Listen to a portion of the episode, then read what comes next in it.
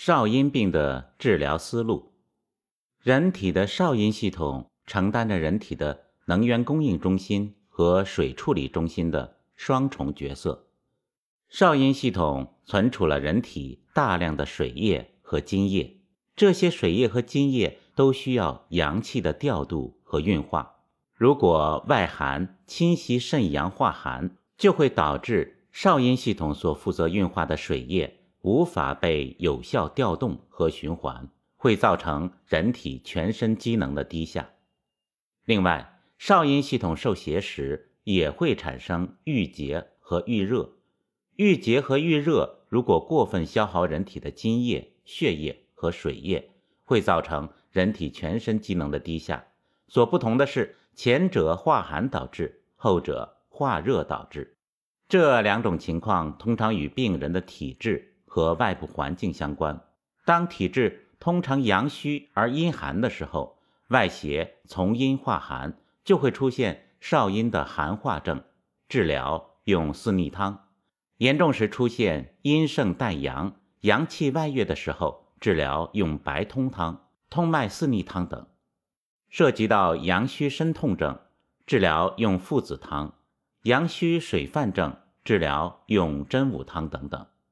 当出现热化的情况下，《伤寒论》中提出了黄连阿胶鸡子黄的治疗方式，即用黄连和黄芩快速清热来短期继续损耗津液的根源，用阿胶和鸡蛋黄快速补充人体流失的血液和津液。少阴病的第三种情况是少阴经病。少阴肾系统的经络从下往上传递到咽喉当中，人体咽喉说话的功能依赖于肾阳鼓舞肾经上传到咽喉来实现。当外邪入侵到少阴系统的经脉当中，可以导致咽喉疼痛。治疗少阴咽痛症的方子有甘草汤、桔梗汤、猪肤汤、半夏散等。少阴病的第四种情况是少阴兼症。少阴和太阳相表里，当寒邪入侵太阳系统，太阳系统虚弱、抵抗不足的时候，可能造成少阴系统和太阳系统同时获病，通常称作太少两感。治疗太少两感所用的方子，就是《伤寒论》提到的麻黄细辛附子汤、麻黄附子甘草汤。用麻黄解太阳之表，用附子解少阴之寒。细心可以把少阴之寒散到太阳。另外一种情况是少阴兼阳明的症状，原来是个阳明病，阳明燥热内盛，会大量消耗人体的津液，导致少阴真阴耗伤。为了救少阴的阴液，就需要补水清热。尤其是清泻阳明的郁热，张仲景用的是急下阳明以救少阴的方法。少阴病的第五种情况是少阴阳郁症，它的特点是四肢发凉发冷，但是不是肾阳虚衰所造成的，而是少阴阳气内郁不能外达所造成的，称作少阴阳郁症。治疗用四逆散，即疏通打开阳气传递的通道就可以了。《伤寒论》第二百八十一条是少阴病症状的总体概括，说少阴之为病，脉微细，但欲寐也。脉微细是指脉搏搏动的幅度非常的弱，轻摸摸不到，脉象提示了阳气虚弱，鼓动无力。细表示脉搏很窄，提示了阴血不足，脉道不能充盈，所以既微且细，提示了阴阳俱虚。把微脉放在前面，表明阴阳俱虚，以阳虚为主。当人体内阳虚能量不足时，自然会出现气血不能鼓动全身而出现的手脚冰凉，肠胃冷就会腹泻下痢。当人体气血处于非常低的循环状态时，机体处于低效率运作状态，机能几乎衰竭的状态。但欲寐说明总想睡觉，指的是精神不振，对外界事物的反应能力下降。睡的时候也不是真正的睡，似睡非睡，睡不实。当出现少阴病的时候，人的精神状态很差。人体生理机能正常运作的时候，需要气血做支持。当气血严重不足时，就会出现上述的状态。处于似醒非醒的精神状态，指的是心肾真阳衰微，人的觉醒和睡眠、兴奋和意志失调的一种表现。该觉醒的不觉醒，该睡着的时候睡不着，是阴经阳气大虚。精神失养的表现。我们每个人有一个健康的体魄，无形的魄以有形的体作为支持，身体的无形的能量是通过有形的阴转化过来的。精神活动是直接靠能量来维持的。如果阴经阳气大虚，人能量不足，精神失养，所以就出现了严重的精神萎靡不振、意识朦胧的状态。少阴病的提纲以脉微细的脉象，以淡郁寐这样的精神症状提示少阴病是心肾阴阳俱衰，而又以肾阳虚衰为主的这样一个症候的病机。《伤寒论》第二百八十二条，接下来具体讲少阴寒化症的临床表现。少阴病欲吐不吐，心烦淡郁寐。五六日自利而渴者，属少阴也。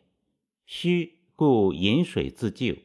若小便色白者，少阴病行细聚。小便白者，以下焦虚有寒，不能治水，故令色白也。少阴寒化一旦形成，欲吐不吐，心烦，这是阳气被阴寒所郁结，人体的阳气。不甘心外来的邪气的侵袭，要抵抗，但是阳气因为不够充足，却不能把阴寒邪气驱除体外。若阳勉强和阴寒相争，争而不胜的情况，所以想吐又吐不出来。这个时候出现了心里难受、淡郁寐。上文提到的是阴经阳气虚衰的原因，精气失养。所以精神出现了萎靡不振，甚至意识朦胧的状态。五六日自立而渴者，属少阴也。当寒邪束缚住人体的阳气时，吃下去的食物就不能得到有效的腐熟和吸收。肾阳虚衰，火不暖土，就像我们做饭的时候，底下的炉子没有火了，拉出来的是不消化的食物。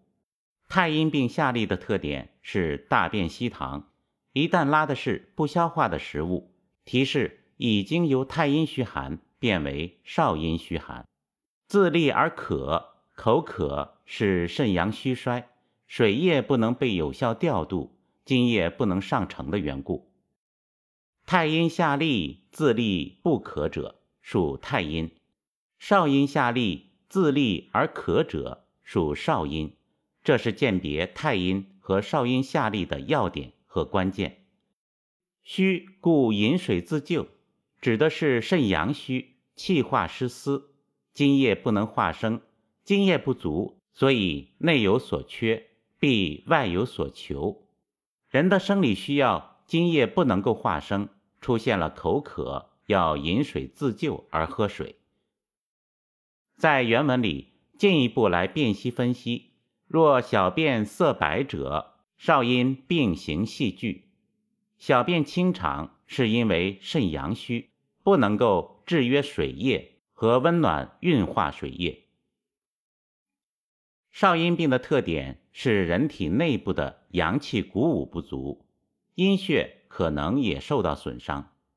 人体百分之七十左右的成分是水，血液的主要载体也是水，身体内。所有津液的载体都是水，所以少阴病的治疗要禁汗、禁吐、禁下，防止人体水液的进一步流失。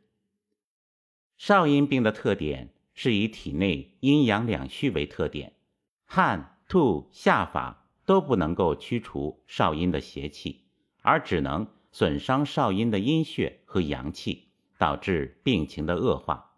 所以少阴要忌汗下吐，禁止攻邪的方法，也进火结。虽然本质是寒症，但用火疗的方法强迫发汗，也会伤阴伤血。少阴病的恢复往往不像太阳、阳明、少阳病那么容易。对于寒化症来说，主要看阳气的存亡。少阴寒化症主要是真阳虚衰。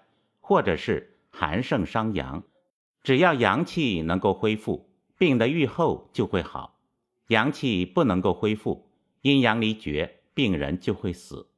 因此，对少阴寒化症来说，在判断愈后，主要观察阳气的盛衰；对少阴热化症来说，主要看阴液的恢复情况。但是，《伤寒论》主要是讲寒邪伤人阳气的病变。对于寒盛伤阳的症候描述的比较多，而于热盛伤阴的症候描述的很少，所以对于少阴热化症的预后，在《伤寒论》原文中涉及的很少，后世的温病学家因此有了很大的发挥空间。